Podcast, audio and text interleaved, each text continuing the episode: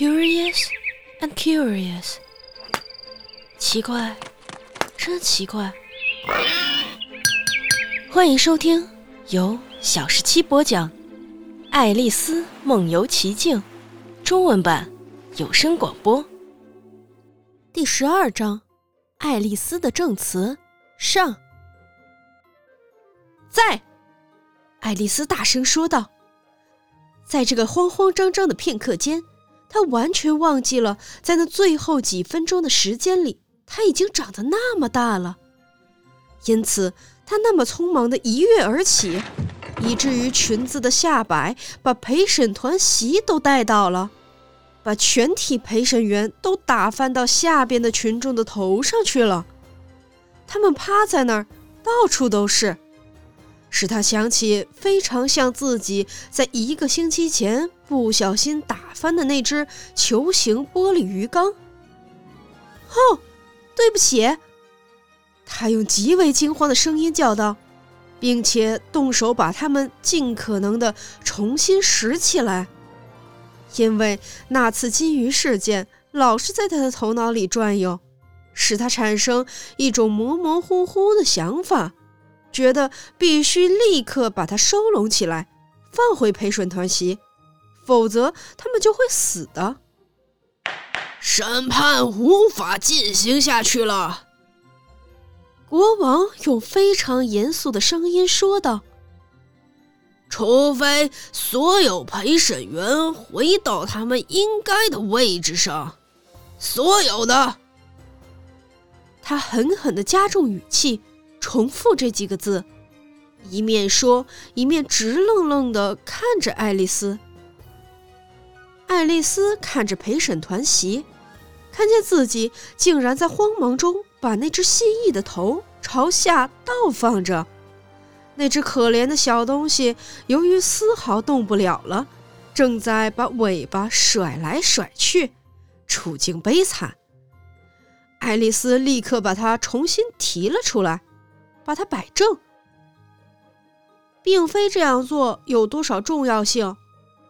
他自言自语：“我倒是觉得，不论他哪一头朝上，在审判里，它的作用都完全一样。”一等到陪审员们稍稍从翻倒的惊恐中恢复过来，石板和石笔都找到了，送回到他们手里的时候。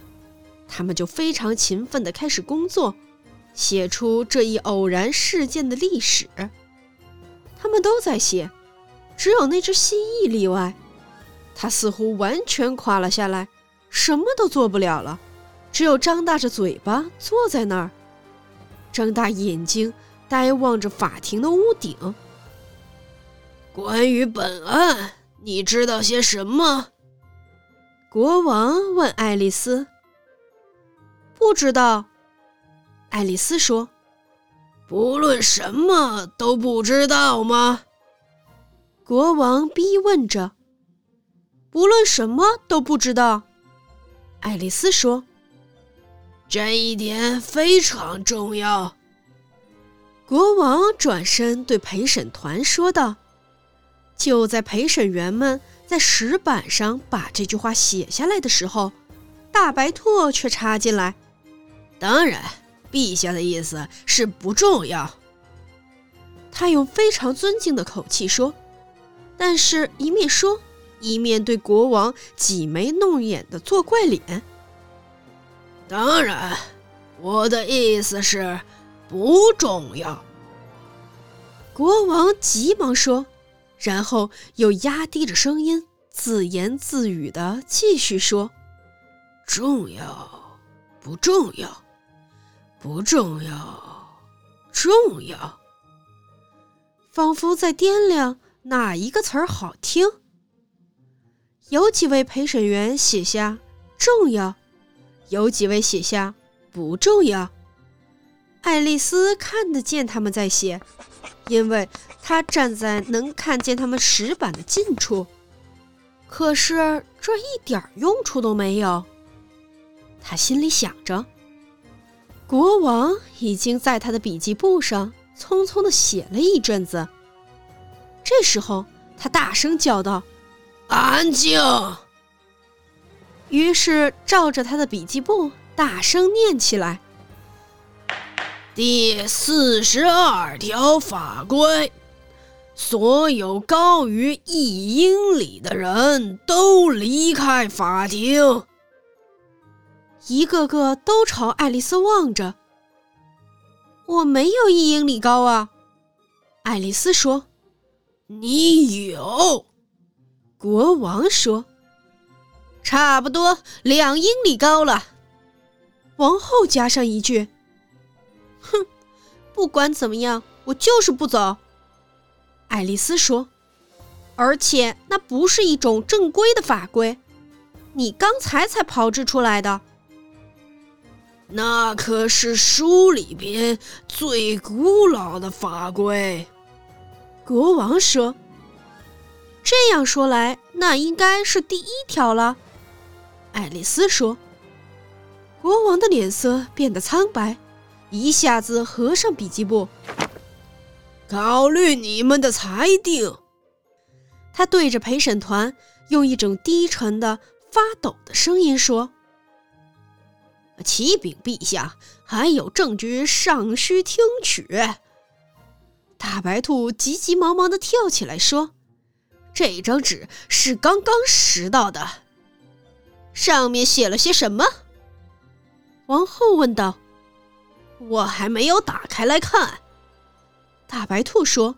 “不过看上去像是一封信，一个囚犯写给写给什么人的。”必定如此，国王说道。除非并不是写给什么人，你知道，一般可不能这样。那是写给谁的呢？陪审团中的一位问道。完全没有谁的姓名、地址。大白兔说。事实上，外壳上什么也没有写。他边说边打开那张纸，然后又说：“这根本不是一封信，是一首诗歌呢。都是用囚犯的字体写的吗？”另一位陪审员问道。“不，不是这样。”大白兔说道。“关于此事，这一点是最奇怪的事了。”陪审员们完全露出迷惑不解的样子。他必定了模仿了什么别人的笔记，国王说道。陪审员们全都重新精神焕发。启禀陛下，杰克说：“不是我写的，他们无法证明我写过。莫威没有签名。”